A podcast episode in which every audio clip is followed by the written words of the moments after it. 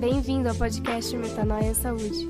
Nos acompanhe no Instagram, arroba Metanoia Saúde. Aproveite! Shalom, pessoal! Eu sou a Cristiana Toledo. Hoje o Dr. Aldo não está fisicamente ao meu lado, mas ele irá participar deste podcast através de áudios. Então, abra o seu coração, porque hoje nós vamos falar sobre generosidade. Você é uma pessoa generosa? Você já se fez essa pergunta?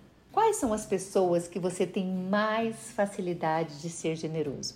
Seus familiares, seus amigos, as pessoas próximas a você, do seu trabalho, as pessoas que você convive no seu dia a dia de uma forma próxima? Ou você tem mais facilidade de ser generoso com aquelas pessoas que você não conhece? Quais as circunstâncias que você é mais propenso a ser generoso com o outro?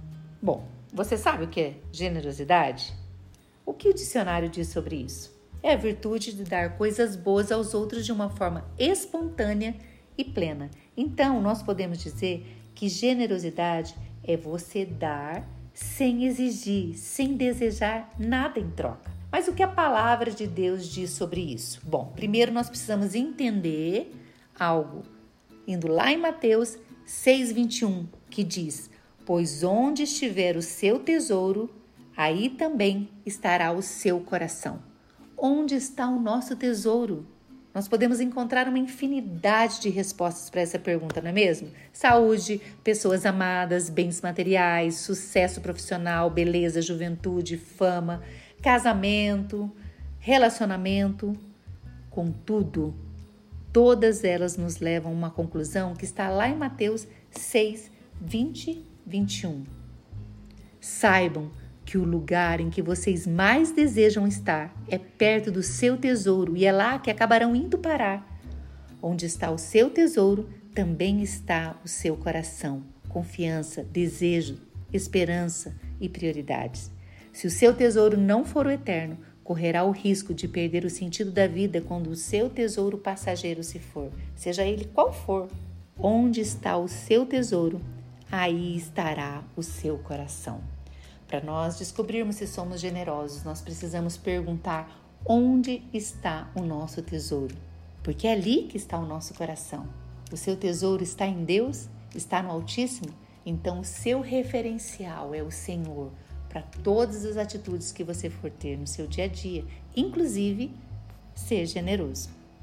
A palavra de Deus nos conta uma parábola que fala justamente de generosidade. Havia um viajante que saiu a caminhar quando ladrões o abordaram, roubaram tudo que ele tinha, inclusive o que ele vestia. O espancaram e o deixaram caído na estrada.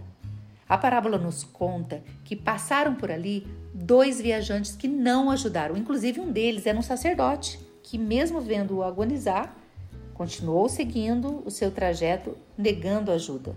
Mas finalmente passou por ali um samaritano a parábola nos conta, que era um bom samaritano. Vendo o homem naquela situação deplorável, parou, cuidou dos seus machucados, carregou num burro até uma pousada e ali pagou por sua estadia. Olha que generosidade a palavra nos mostra. Nessa época de Natal, em que nós nos aproximamos das festas, nós começamos a ver que normalmente as pessoas se dispõem a ser mais generosas, elas começam a fazer pequenos gestos de generosidade. Isso é realmente algo tão tocante, né? É algo que faz com que nós possamos ver que realmente essa, essa atitude faz muita diferença nas nossas vidas. Porque, entre outras coisas, em termos científicos, o ato de você ser generoso faz com que você tenha uma liberação de um hormônio, talvez você já tenha ouvido falar desse hormônio, é o hormônio do amor, a oxitocina. Ele tem esse nome, e essa atividade, porque uma das funções dele é fazer com que a criança venha ao mundo, porque a oxitocina ela é produzida para que o útero se contraia e faça então com que o trabalho de parto aconteça. E também a oxitocina é o hormônio que é liberado enquanto a criança está sugando o seio materno, isso estimula ali a liberação do leite materno. Mas a oxitocina, eu até fiz uma pergunta para a Cristiana, né? quando ela amamentava a Isabela e o Pedro, qual era a sensação que ela tinha. E ela falou algo muito uh, maravilhoso, eu acho isso muito belo. Ela falou que era uma sensação de pertencimento, de uma sensação de paz, de quietude, né? de comunhão. E realmente esse hormônio propicia isso. Quando nós olhamos para que está sendo feito sobre oxitocina, estudados sobre oxitocina, nós vemos que ela não atua somente ali nesses órgãos que eu falei, mas ela atua em praticamente todos os órgãos e tecidos. Um, um dos grandes beneficiados é o sistema cardiovascular e o sistema nervoso autônomo. No sistema cardiovascular, ela diminui essa frequência cardíaca, ela estabiliza seus batimentos e ela faz uma vasodilatação, ela relaxa seus vasos sanguíneos. Então ela ajuda a controlar a pressão arterial. E o sistema nervoso autônomo é o que controla todas as funções do organismo que não dependem da vontade.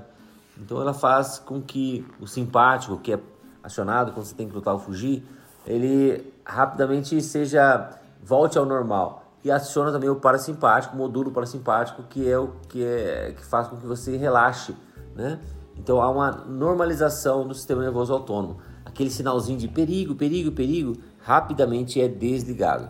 Pois bem, ah, além disso, a oxitocina está sendo estudada porque ela faz um processo de reset ali nos circuitos neurais. Ou seja, ela ajuda a eliminar aqueles padrões que geram ansiedade, geram todo um rol de sintomas que nos tiram do ponto de equilíbrio, faz com que nosso equilíbrio é, psicológico ou sentimental seja alterado. Então ela faz com que haja uma modulação dessa, dessas informações.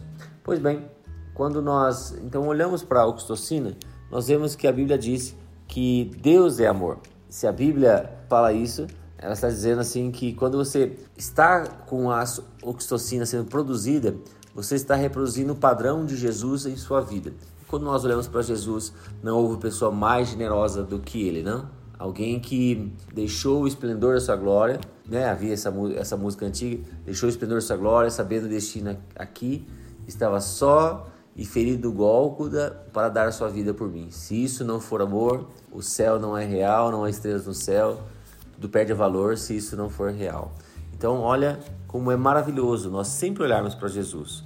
Eu sou apaixonado por Jesus por causa disso, né? Porque ele nos mostra o exemplo em todas as áreas, né? Uma coisa que nós podemos olhar é que quando você é generoso e quando eu e o Cristiano viajamos para os Estados Unidos, nós aprendemos algo muito interessante.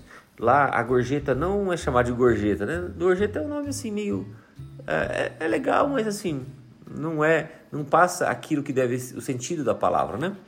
É, nos Estados Unidos o termo é gratitude, ou seja, gratidão. Né? Eu sou generoso por aquilo que você fez, por você ter me abençoado, eu também te abençoo. E esse é o princípio da generosidade. Ela cria um círculo virtuoso. Ao mesmo tempo em que, quando eu sou generoso, eu recebo essa inundação de oxitocina, a pessoa que também é recebe essa atitude minha, ela é encharcada dessa oxitocina. Então é um círculo virtuoso, ela vai, é um círculo que vai crescendo, atingindo outras pessoas, é, outras vidas. Então olha como isso é algo tão maravilhoso. E como nós devemos nos programar? Como nós devemos fazer para que nós possamos ser generosos? Tudo começa por escolhas.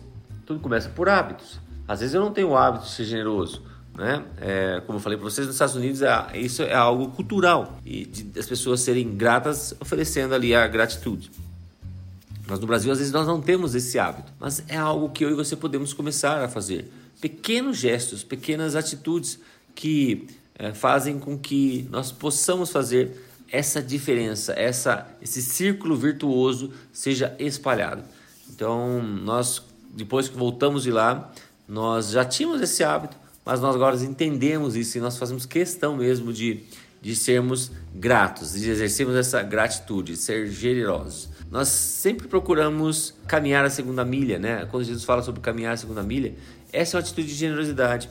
Às vezes, é, nós pensamos sempre ser generosos em termos financeiros, mas você pode ser generoso com o seu tempo, você gastar tempo com outras pessoas, você ouvir as pessoas, você dar atenção ao, ao sofrimento das outras pessoas, isso é ter um coração generoso.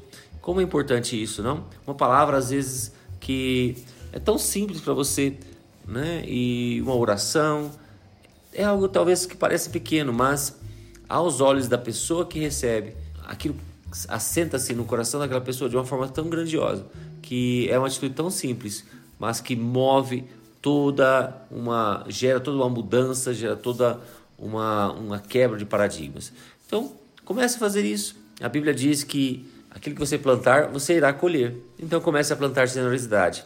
Isso vai ser algo que revolucionará a sua vida, um hábito eterno. E para finalizar, algo que eu percebo que rouba a nossa generosidade é a nossa pressa. Quantas vezes você deixou de ser generoso no trânsito, deixou de dar passagem para um outro carro porque você estava com pressa para chegar no seu destino? Quantas vezes, com uma pressa do dia a dia, você não cumprimentou, você não olhou, você não ouviu as pessoas que estavam à sua volta? Quantas vezes você deixou de abençoar alguém, até mesmo financeiramente, porque você estava com pressa de chegar no seu destino, então você não tinha tempo de abençoar, você tinha até recursos, mas você estava com muita pressa e não conseguiu parar. Então eu gostaria de convidar você a refletir, a olhar para a sua agenda. A sua agenda permite que você seja generoso? Ou você está com uma agenda cheia demais que não te permite ver as pessoas que estão à sua volta com um olhar generoso. A palavra de Deus nos diz em Atos dos Apóstolos 20 e 35 a maior felicidade em dar do que receber. Que nós possamos dar um passo para trás e permitir que a generosidade esteja à nossa frente. Porque quando nosso coração é movido pelas motivações corretas, nós podemos desfrutar de saúde para o nosso corpo, porque nós já recebemos antes mesmo de darmos a outras pessoas. Eu quero encerrar com o texto que está lá em 2 Coríntios 9, 7. Cada um dê conforme determinou em seu coração, não com pesar ou por obrigação, pois Deus ama quem dá com alegria. Deus ama um coração doador. E ali na cruz, ele derramou sobre nós o maior sacrifício que nós poderíamos receber. Ele derramou o seu grande amor através da vida de Jesus. Deus te abençoe. Deus te abençoe.